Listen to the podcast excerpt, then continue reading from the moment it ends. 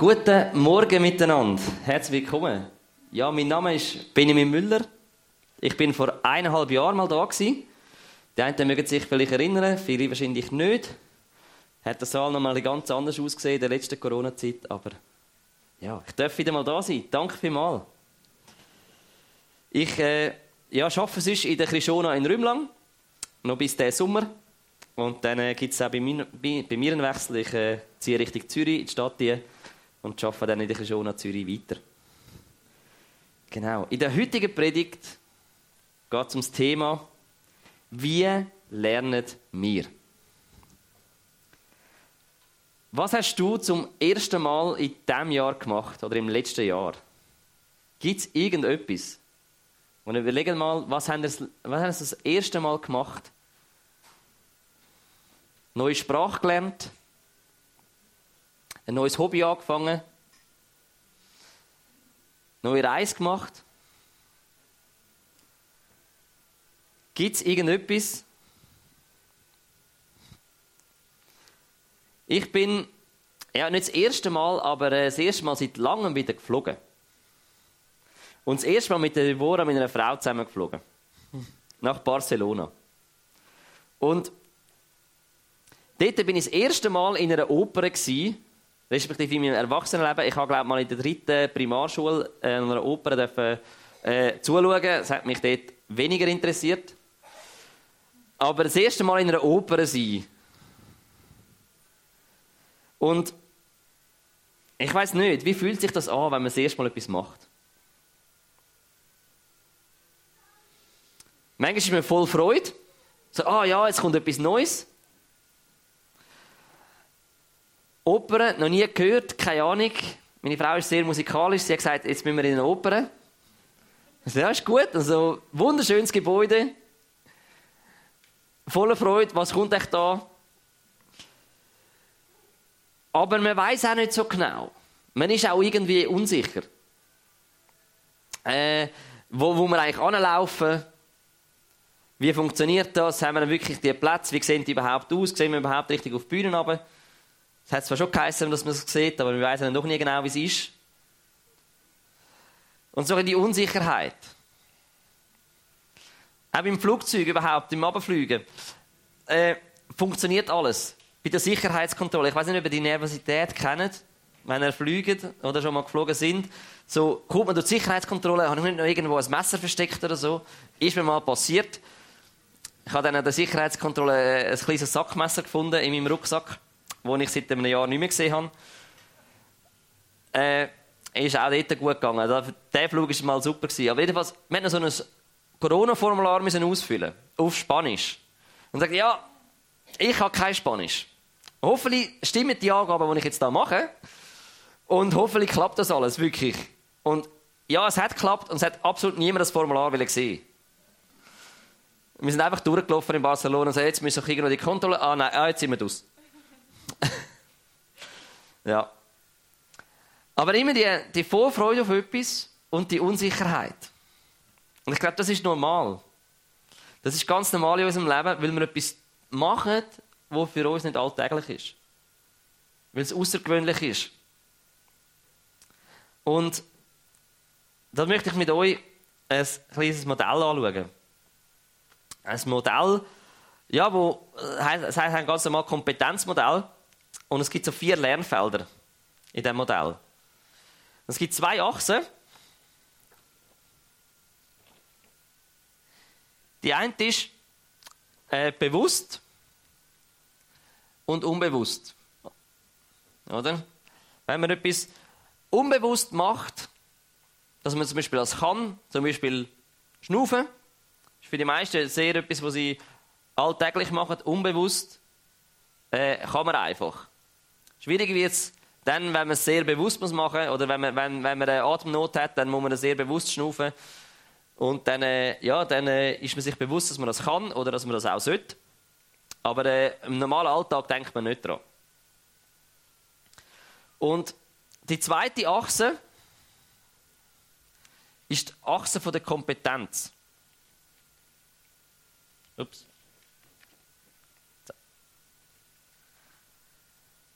Kompetenz heißt ja, entweder bin ich inkompetent und ich kann, kann etwas nicht, oder ich bin kompetent und ich kann etwas gut, sehr gut. Genau. Und die zwei Achsen, die teilen das ganze Feld in vier Gruppen ein. Und ganz am Anfang, wenn wir etwas Neues lernen, oder besser gesagt, bevor wir etwas Neues lernen, sind wir da unten. Wir können etwas nicht, wir sind total inkompetent, aber das Gute ist, wir wissen es auch nicht, dass wir es nicht können. Und das macht uns zufrieden. Weil wir wissen ja gar nicht, was wir nicht können. Und dann kannst du auch nicht vermissen. Das ist ein sehr bequemer Ort. Man ist zufrieden, man weiß etwas nicht. Äh, man, man braucht es meistens auch nicht. Also zum Beispiel, ich kann kein Spanisch und es hat mich jetzt absolut nicht gestört, kein Spanisch zu können. Bis auf Spanien gehst. Und dann merkst du, es wäre vielleicht schon noch gut, wenn man es könnte. Aber bis absolut habe ich ohne Spanisch sehr gut können leben. Und äh, es ist vielleicht nicht das Nächste, was ich lerne. Und, aber wenn du etwas Neues anfängst, dann, dann wird dir die Inkompetenz plötzlich bewusst. Und dann rutschst du da rauf. Dann wird dir plötzlich bewusst, dass du etwas nicht kannst.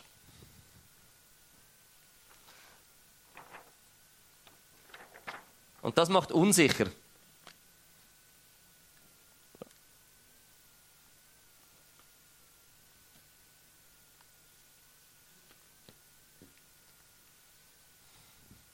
Das macht unsicher. Und ich glaube, das ist immer so, wenn man den ersten Schritt macht und etwas Neues lernt.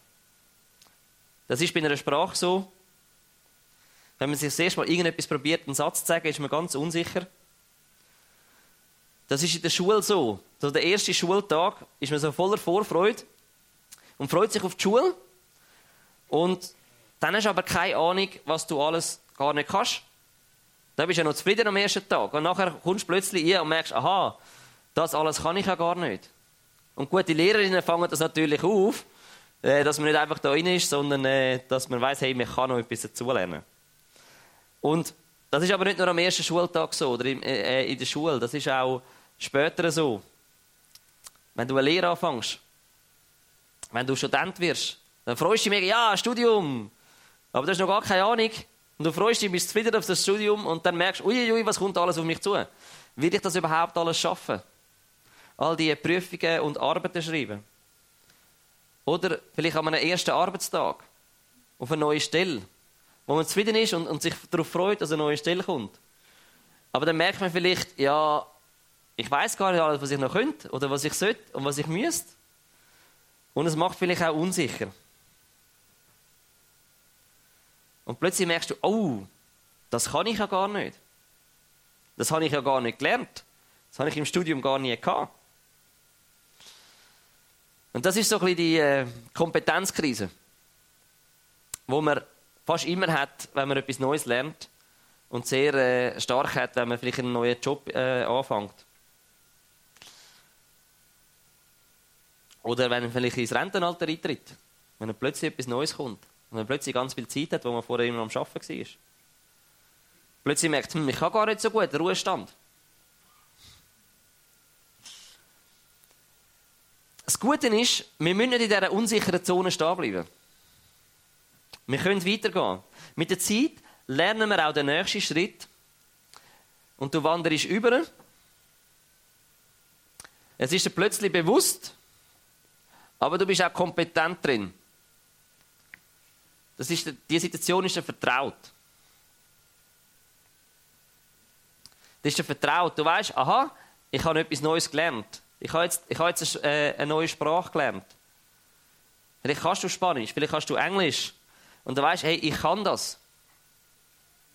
Oder ich kann etwas Neues machen, egal welchem Arbeitsfeld. Du hast dich in einen Job eingelebt, das ist nicht mehr der erste Arbeitstag, nicht mehr die erste Arbeitswoche und du weißt, aha, ich habe das gelernt, als ich vorher unsicher war und das kann ich jetzt.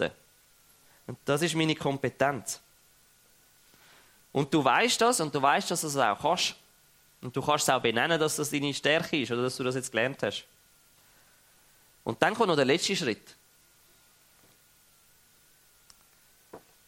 Ups. Der letzte Schritt ist, den machen wir meistens auch sehr unbewusst, weil da rutschen wir wieder ins Unbewusste runter. Da fühlen wir uns so sicher, da sind, wir, da sind wir so kompetent, dass uns gar nicht mehr bewusst ist. Und du denkst, wenn, die, wenn ich jemanden frage, hey, was ist deine Stärke? Was ist deine Stärke? Du kannst einfach sagen, ja, ich weiß es gar nicht. Und die Leute müssen dich nachfragen, ja, kannst du das? Ah ja, das kann ich. Ja, kannst das? Ja, das kann ich auch. Aha, ja, dann sag doch, dass es deine Stärke ist. Dass du dreisprachig bist. Aha, ja, ja ist das nicht normal? Man merkt es gar nicht. Man merkt es gar nicht. Es ist also, wir, sind, wir sind uns so sicher, dass einfach das Gefühl, ja, das ist normal. Und wenn ich jemanden fragt, ja, ist doch normal. Ist doch normal, auf einer Bühne zu singen. Auf einer Bühne zu stehen. Äh, ein, ein, ein Viergang-Menü kochen. Keine Ahnung. Oder zu laufen. Als Kind ist es mega unsicher. Du machst den ersten Schritt und äh, und später, du machst dir keine Gedanken mehr drüber. Und wenn du sagst, hey, was ist deine Stärke, sagst du wahrscheinlich nicht, laufen. Das ist völlig normal. Oder vielleicht sagst du, hey, ich bin mega schlecht im Sprachenlernen. Aber ich bin sicher, du hast schon mindestens eine Sprache gelernt. Von null auf. Und das ist die schwierigste Sprache, weil du kannst nicht mal vergleichen mit anderen Sprachen. Oder Autofahren. Die, die Auto fahren, erinnert euch mal an die erste Fahrstunde, das erste Mal hinter dem Steuer hocken. da, da, da, fühlt man sich total unsicher. Und denkt, uiuiui. Ui. Und dann fahrst du durchs Dorf durch, 30. Und der Fahrer sagt, fahr 50. Und dann sagst du, ja, 50 ist aber viel schnell. Und irgendwann fahrst du 50 und denkst, was ist das langsam? Oder oder beim Autofahren, irgendwann eben, du musst dich so konzentrieren und dann musst du noch schalten und da, dann muss ich noch kuppeln und so. Und irgendwann fährst du von A nach B und hast gar nicht überlegt, ah, ich habe geschaltet, ich habe gekuppelt, ich habe eben Radio gelaufen, ich habe ein Gespräch geführt. Alles gleichzeitig. Und es ist dir gar nicht bewusst, was du alles gemacht hast in dieser Zeit, weil du dich einfach sicher fühlst.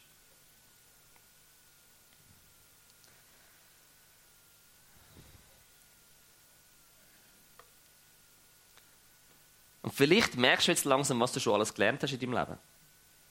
Obwohl es dir gar nicht mehr bewusst ist. Aber was ist jetzt der schwierigste Schritt in diesem Modell? Der schwierigste Schritt ist der erste. Von der Zufriedenheit in die Unsicherheit. Weil wir sind viel lieber zufrieden als unsicher. Also, außer bevor er sagt, ich bin wahnsinnig gern unsicher. Aber das sind die wenigsten Menschen, die sagen, hey, ich bin gern unsicher. Das ist der schwierigste Schritt. Es ist auch einer der wichtigsten Schritte in unserem Leben. Uns immer wieder zu entscheiden, ich bleibe da. Ich wandere nicht wieder zurück. Ich probiere etwas. Wenn du eine neue Sprache probierst, nicht zwei Sätze probieren und merken, ah, das ist blöd brich wieder ab und habe lieber ein gemütliches, friedliches Leben.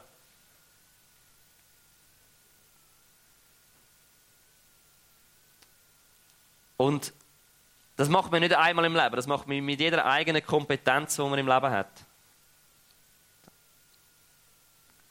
Das ist immer wieder der Kreislauf.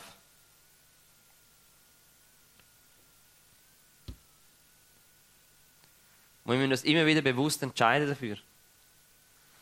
Und spannend ist, wenn wir in die Bibel schauen, erleben wir das immer wieder. Man sieht das immer wieder in der Bibel, dass genau Leute so handeln und so Sachen machen. Zum Beispiel bei Mose. Der Mose ist von Ägypten geflohen und dann war er in Midian und dann war er dort 40 Jahre hier. Wahrscheinlich wahnsinnig zufrieden. Gemütlich, er weiß, er ist Hirt, da, ich muss ein bisschen Schaf hüten. Und dann plötzlich sieht er so einen brennenden Dornbusch. Und bei dem Dornbusch sagt ihm Gott, hey, weißt du was, du musst das Volk Israel führen, aus Ägypten raus. Du allein hast es ja schon geschafft, aber jetzt musst du den ganzen Rest auch noch mitnehmen. Und das macht ihn wahnsinnig unsicher. Und er sagt, hey, nein, ich doch nicht. Ich kann gar nicht so gut reden. Die Leute hören eh nicht auf mich.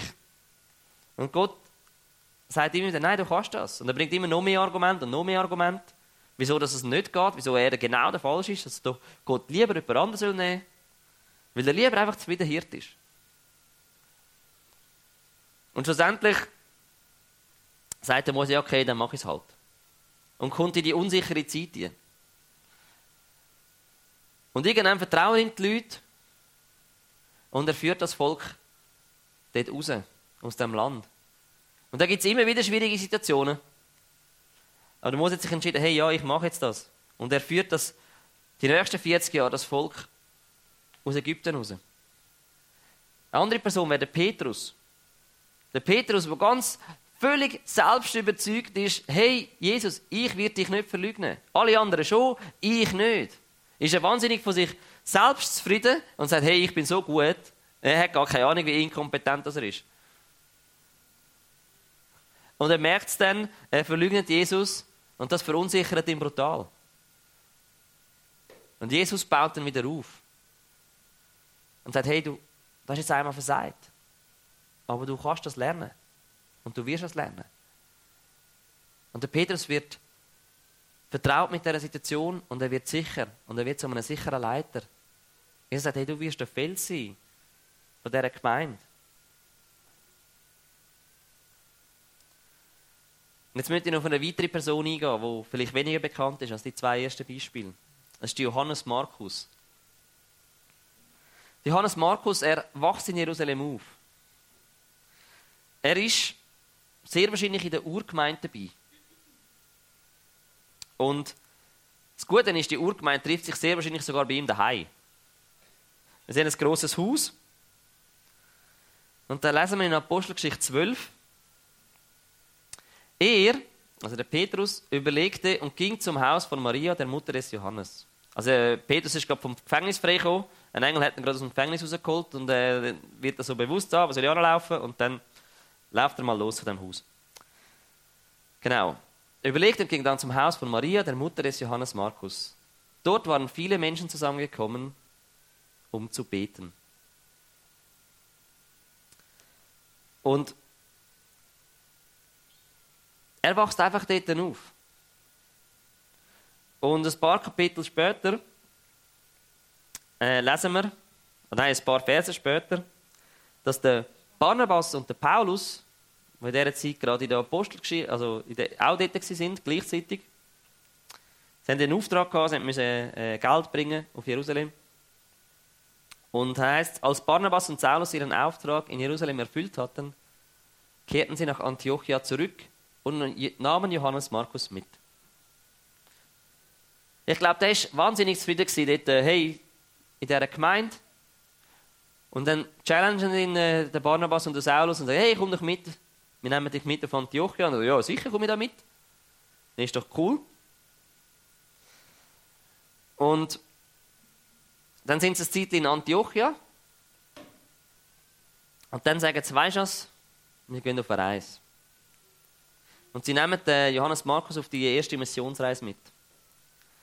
Eines Tages, während diese Männer einen Gottesdienst hielten und fasteten, sprach der Heilige Geist, ihr sollt Barnabas und Saulus für die besondere Aufgabe freistellen, für die ich sie ausersehen habe.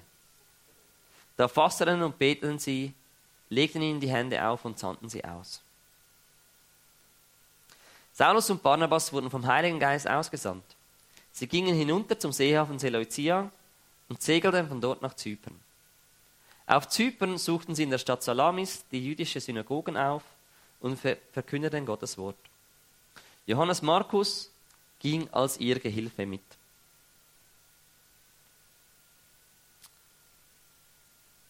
Er ist also auf Reise mit ihnen. Einmal quer durch Zypern und dann kommen sie in die heutige Türkei. Und da heißt es einfach, Paulus und seine Begleiter verließen Paphos, äh, Paphos ja. Sie fuhren mit dem Schiff nach Pamphylien und legten in der Hafenstadt Perge an. Dort trennte sich Johannes Markus von ihnen und kehrte nach Jerusalem zurück. Ganz simpel. Er verlor die zwei Es steht nicht, warum dass er sie verlässt. Es steht einfach der simple Satz, hey, er verlässt sie und reist wieder zurück. Eben mit welchem Gefühl dass er das macht, keine Ahnung. Steht nicht. Wir lesen es ein paar Kapitel später, wo, der Paulus und der Barnabas sich entscheiden, hey, komm, wir machen eine zweite Missionsreise. Nach einiger Zeit sagte Paulus zu Barnabas, lass uns in die Städte zurückkehren, in denen wir vor einiger Zeit das Wort des Herrn verkündet haben, und sehen, wie die neuen Gläubigen zurechtkommen. Barnabas willigte ein und wollte Johannes Markus mitnehmen. Paulus widersprach jedoch, weil Johannes Markus sie in Pamphylien in Stich gelassen hat und nicht mit ihnen weitergearbeitet hatte. Hey, der Johannes Markus, der ist, der ist wahrscheinlich nicht so im Guten von diesen zwei weggegangen dort. Der hat wahrscheinlich Angst gehabt. Der ist plötzlich von diesen grossen Bergen dort gestanden und gemerkt, hey, weißt du was? Lieber nicht. Ich bin da völlig unsicher. Ich gehe lieber dort zurück, wo ich mit zufrieden bin. Und wie häufig sehen wir uns dann also, hey, wenn man eine unsichere Zeit hat, hey, wir gehen lieber dort zurück. In, eine, in, in den Zustand von vorher, in die Situation von früher. In die guten alten Zeiten zurück. Vielleicht haben wir auch vergessen, dass die guten alten Zeiten auch ihre Schwierigkeiten hatten. Und Johannes sagt, hey nein, Johannes Markus sagt, hey nein, ich fühle mich unsicher. Ich mache da nicht mit. Und der Paulus und der Barnabas wären sich nicht einig. Und der Barnabas und Johannes machen eine eigene Missionsreise. Ihre Uneinigkeit in dieser Frage führte dazu, dass sie sich trennten. Barnabas segelte mit Johannes Markus nach Zypern. Und der Paulus macht dann den Türkei-Teil und macht dann eine, noch eine größere Reise. Der Barnabas gibt dem Johannes Markus eine zweite Chance weil er das einfach nicht gepackt hat. Und das Spannende ist, der Barnabas ist auch genau der, der Paulus eine zweite Chance gegeben hat. Er war der, wo, wo der Paulus mitgenommen hat, also überhaupt aufgenommen hat, nachdem der Paulus angefangen hat, also der Paulus hat lange Zeit Christen verfolgt und ist dann selber Christ geworden. Und der Barnabas ist der, der gesagt hat, weißt du, ich gebe dir eine zweite Chance. Und das ist so ein bisschen äh, das Geheimnis von Barnabas. Er hat eigentlich allen eine zweite Chance gegeben. Er war sehr grosszügig mit Chancen. Und er gibt auch um Johannes Markus da eine zweite Chance.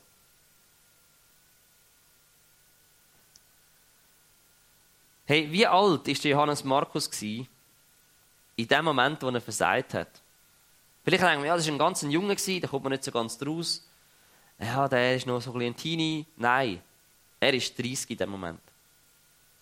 In dem Moment, wo er auf die erste Missionsreise geht, ist er 30.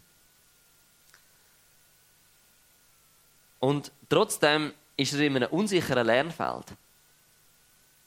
Und sagt, hey, nein, das schaffe ich nicht. Und es ist egal, wie alt du bist. Ob du 10 bist, 20, 40, 50, 80, 90. Es ist egal. Du hast gewisse Erfahrungen gemacht, aber wenn du, wenn du etwas Neues lernst, kommst du in das unsichere Feld hinein. Aber wir sollen uns von diesem Feld nicht fürchten. Wir dürfen hey, auf Gott vertrauen, dass er mit uns mitkommt. Dass er uns unterstützt. Dass er dabei ist. In unseren Situationen. Und manchmal klingt uns das auch nicht, das zu merken, dass Gott dabei ist. Und wir flüchten wieder in die Zufriedenheit, in die Sicherheit. Und dann brauchen wir Leute an unserer Seite, die uns eine zweite Chance geben. Die uns ermutigen. Die eben Eltern sind, geistliche Eltern sind. Die uns trösten und sagen, hey, ja, du hast einmal versagt. Aber du kannst es trotzdem schaffen. Ja, der Barnabas gibt dem Markus eine zweite Chance.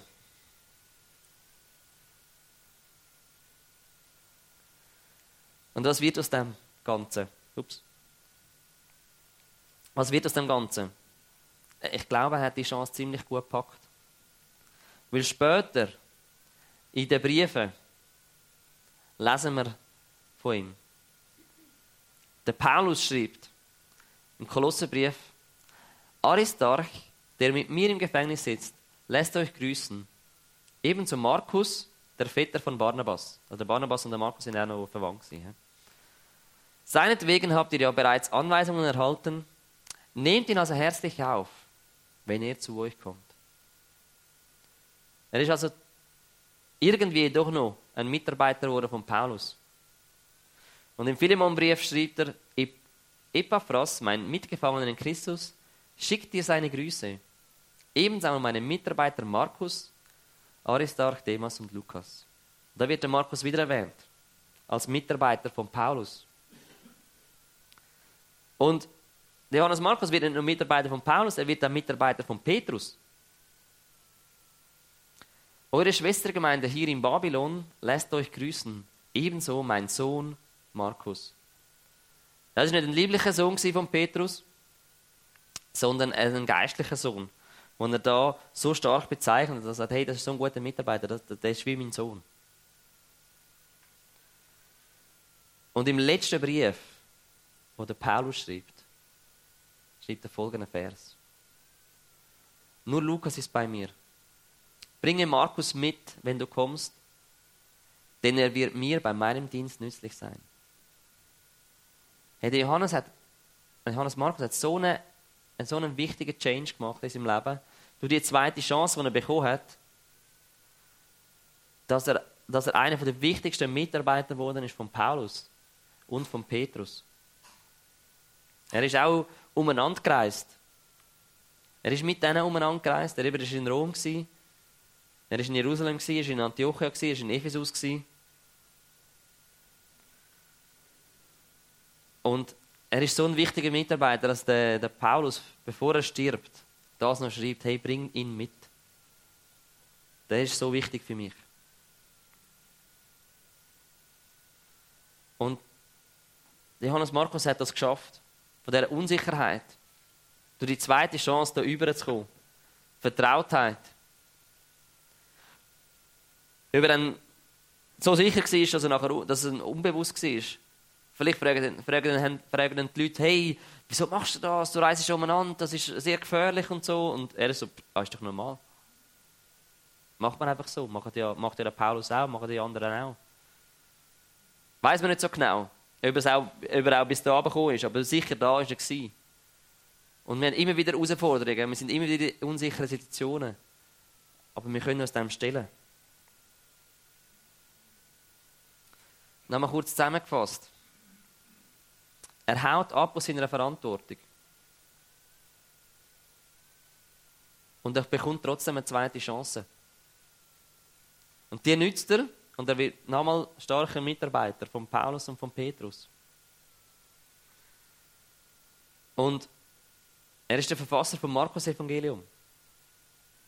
Er ist der Erste, der das nachher gesagt hat, weißt du, das Zeug müssen wir auch aufschreiben. Bis dahin haben sie das Evangelium vor allem mündlich verkündet. Und er hat gesagt, hey, nein, schreiben jetzt mal alles auf.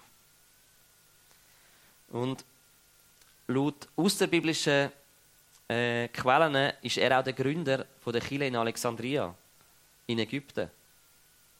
Und hat dort auch noch Kirche gegründet, wo der Paulus wahrscheinlich nie wirklich war oder, oder äh, nur kurz.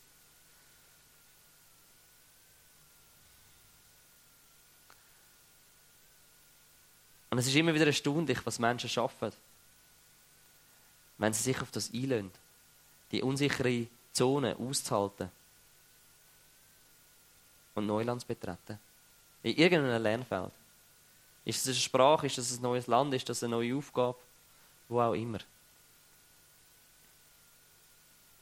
Hey, wie sieht das bei dir aus?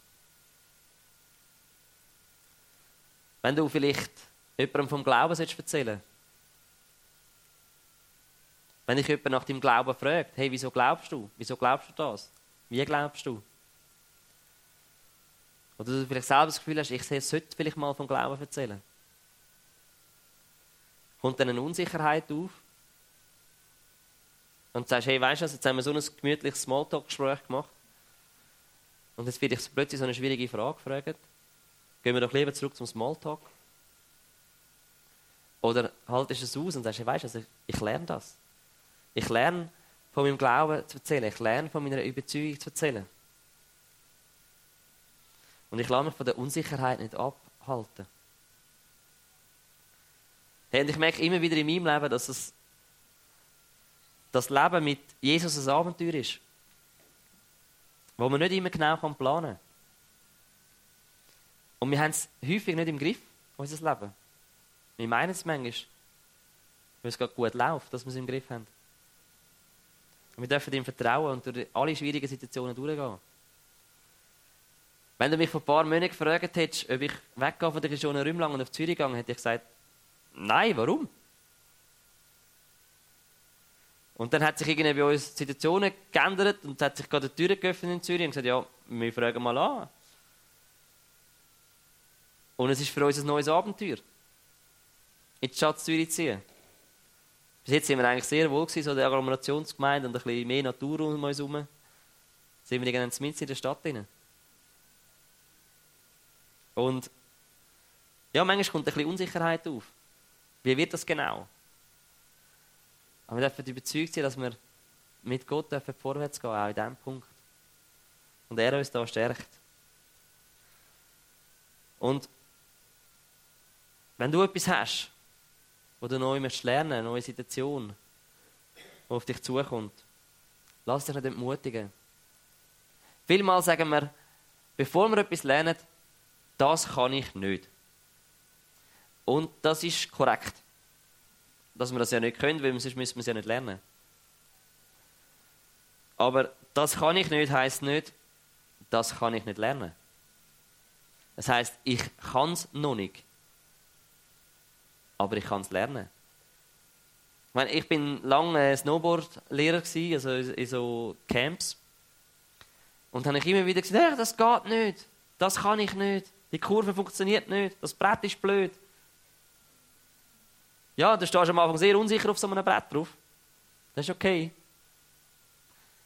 Spannenderweise ist nach, all, nach einer Woche haben die meisten nicht gelernt, auf dem Brett zu stehen. Es hat ihnen doch Spass gemacht. Und so gibt es immer wieder Situationen, wo wir uns die Unsicherheit mit aushalten. Und ja, die ersten zwei Tage Snowboard lernen ist nicht lustig. Das tut vor allem weh. Vor allem bei den Knien. Also bei mir ist es so. Gewesen. Und das Gute ist, wenn du genug lange in dieser Unsicherheitszone bist, wirst du irgendwann da überwandern. In die Vertrautheitszone. Und vielleicht wirst du sogar irgendwann da oben wandern, dass du ja Snowboard fahren. Das ist ja ganz normal. Jonglieren können, ist ja ganz normal. Kann ja jeder. Oder was auch immer. Sprache lernen, ganz normal. Macht man einfach. Aber es ist eben nicht ganz normal. Sind die Talente, die wir haben, die wir können, die wir nutzen können. Aber manchmal ist uns gar nicht bewusst, was wir alles können. Und das soll uns auch immer wieder ermutigen, auch wieder neue Sachen anzugehen und zu lernen. Ich möchte noch beten. Herr Jesus, du siehst jedes Leben hier von uns, jedes Einzelne. Und du siehst, wo wir herausgefordert sind. Du siehst, wo wir uns unsicher fühlen in unserem Leben. Weil wir eine Situation nicht so im Griff haben, wie wir das möchten. Oder weil wir etwas nicht so gut können, wie wir uns das gewünscht hätten.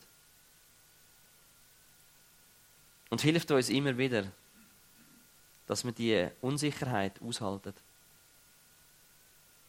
Und hilft uns, dass wir dazulernen und die Vertrautheit zu gewinnen und auch die Sicherheit. Du hast uns in unserem Leben schon so viel mal geholfen. Aber leider sind wir uns dem meistens gar nicht mehr so bewusst. Und schenkt uns ein Bewusstsein für die Sachen, die du schon in unserem Leben gemacht hast. Dass wir auch mehr Vertrauen dafür gewinnen, dass du auch in Zukunft wieder herausfordernde Situationen wie uns meistern. Amen.